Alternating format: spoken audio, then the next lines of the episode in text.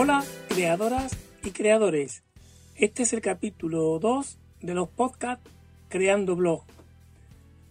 Acabo de iniciar este recorrido y bueno, como os comentaba en el primer capítulo, y no voy a cometer un error que cometí en el canal YouTube. En este episodio vamos a dar respuesta a una pregunta aparentemente muy simple. ¿Qué es un blog? Bueno, pues todo surge porque fue una de las primeras preguntas que alguien hizo en el primer vídeo que publiqué en YouTube hablando sobre el tema. Y me sorprendió. Y el primer error fue mío, al empezar a hablar de un tema sin haberlo definido primero. Para mí, dar por sabidas cualquier cosa por parte de los que nos ponemos a intentar explicar algo es un error.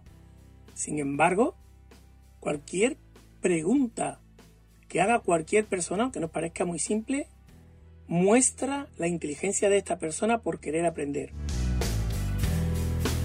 Cuando vi esa pregunta en el comentario de ¿qué es un blog?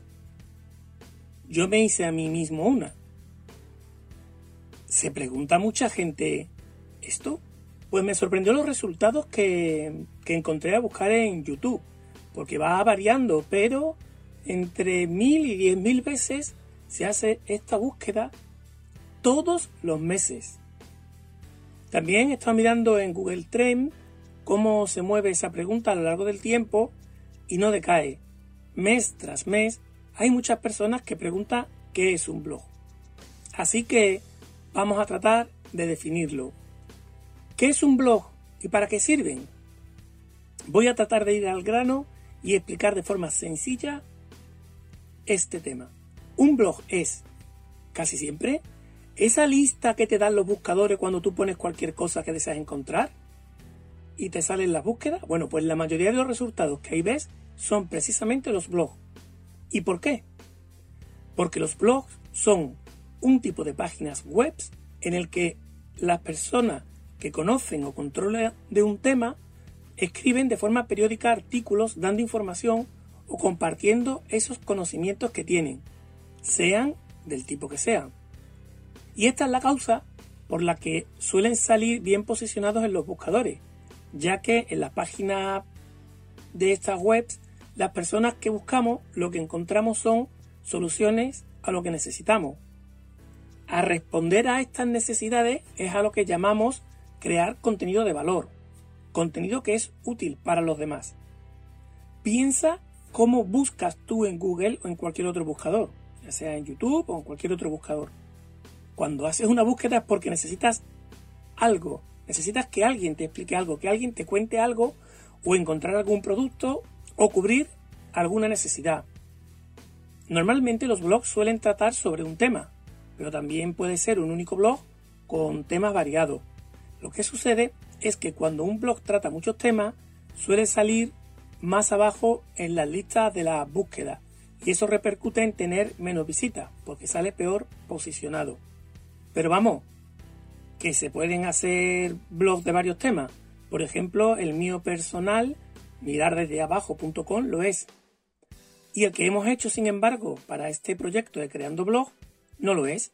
Es un blog monotemático en el que vamos a hablar, como os comentaba en el capítulo 1, pues de compartir una experiencia en directo de todo lo que es la, creación y el desarrollo de un proyecto de comunicación digital hasta donde podamos llegar. Bueno, ¿y cómo se organizan los blogs?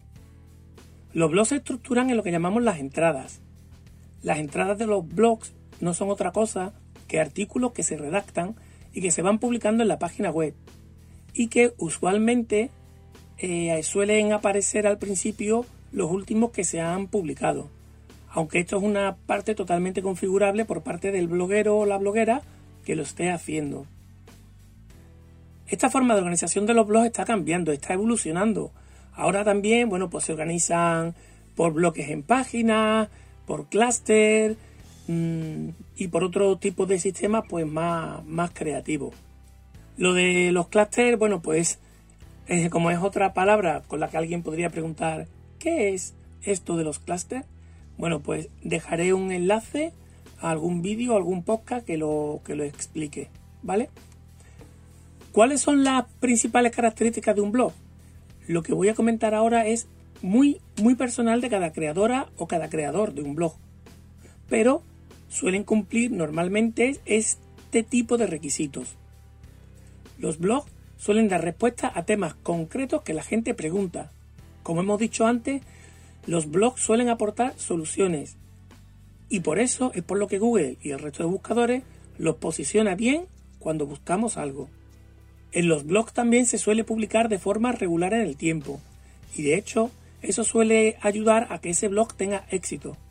Cosa que yo con el mío personal, como que os anunciaba antes, pues no, no he tenido la constancia de, de hacerlo. Pero no por ello voy a dejar de recomendártelo. También suelen tener los blogs un formulario para que tú puedas dejar tu email y registrarte. Cuando te registras en el blog, eso facilita que estés al día del tema, porque cuando haya una nueva publicación, pues te llegará directa a tu email, o te llegarán newsletters o resúmenes que te quiere mandar la bloguera o bloguero de turno. Los blogs, y esto es una parte muy importante que voy a desarrollar un poquito más, suelen crear en torno a sí una comunidad de personas que le siguen, precisamente a través de los emails o a través de las redes sociales. Son personas que, como les suele interesar ese tema, pues se suscriben. Siguen las redes sociales que están vinculadas con ese blog, escriben y comentan con los autores o autoras de los artículos, etc. Al final, suelen formar una especie de grupo en torno a ese blog, en torno a esa información. Es decir, los blogs suelen ser vivos y hay interacción entre los usuarios y las personas que escriben. De hecho, uno de los objetivos de los blogs es conseguir lo que se llama el engagement, el compromiso entre los que escriben y los que leen, los que comunican y los que reciben. Y eso suele provocar un enriquecimiento que yo creo que es una de las claves del éxito del mundo del blog, dentro de lo que es el espacio digital. En este mismo apartado de que los blogs crean comunidad, es opcional casi todas las cosas que aquí estamos hablando, pero eh, suelen tener siempre en la parte de abajo también la posibilidad de dejar comentarios a cada uno de los artículos, para que podamos dejar nuestras aportaciones, preguntas, etcétera, etcétera. Por último, decir como característica que los blogs son mayoritariamente escritos, pero eso ya ha cambiado muchísimo. Los blogs tratan de dar respuestas a las dudas que tenemos y ya se usan todo tipo de medios para dar esas respuestas. Es verdad que lo principal quizás sigan siendo los escritos, pero se incluyen vídeos, infografía, podcast, entrevistas. ¡Viva la creatividad! Y bueno, ¿para qué sirve un blog? ¿Para qué sirve un blog en, el año 2020 que ya estamos, no? Pues sirve para pedirte que nos sigas por favor en los podcasts, ¿vale? Que te suscribas para que no te pierdas ninguno. Bueno, eh, si ya lo has hecho, muchas gracias y espero que me permitáis la broma y el paréntesis. ¿Para qué sirve un blog? Pues un blog sirve como una herramienta de comunicación. Para mí quizás sea la más cercana, la más próxima a las personas y a las necesidades que tenemos. Y hay casi tantos tipos de blog como te puedas querer imaginar.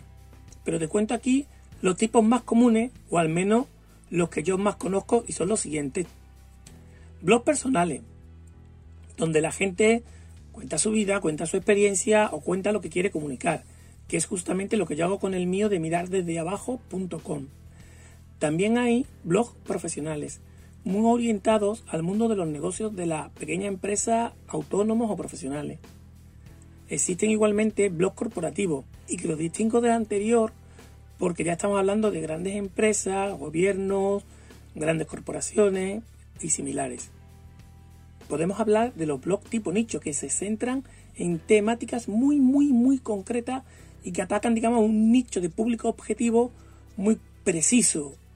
Por ejemplo, se da mucho en el mundo del juego online. Y también se da mucho en los casos de información sobre productos y servicios. Y por último, también comentar que hay blogs educativos que están muy orientados bien a enseñar o bien se orientan a la participación y la colaboración de la comunidad educativa. De hecho, comentarte que las búsquedas que hice en Google sale como una palabra clave relevante blogs educativos. O sea, que eso suele interesar a la gente. Así que si formas parte de la comunidad educativa y piensas hacer un blog, ahí tienes una oportunidad. ¿Te animas a empezar tu blog?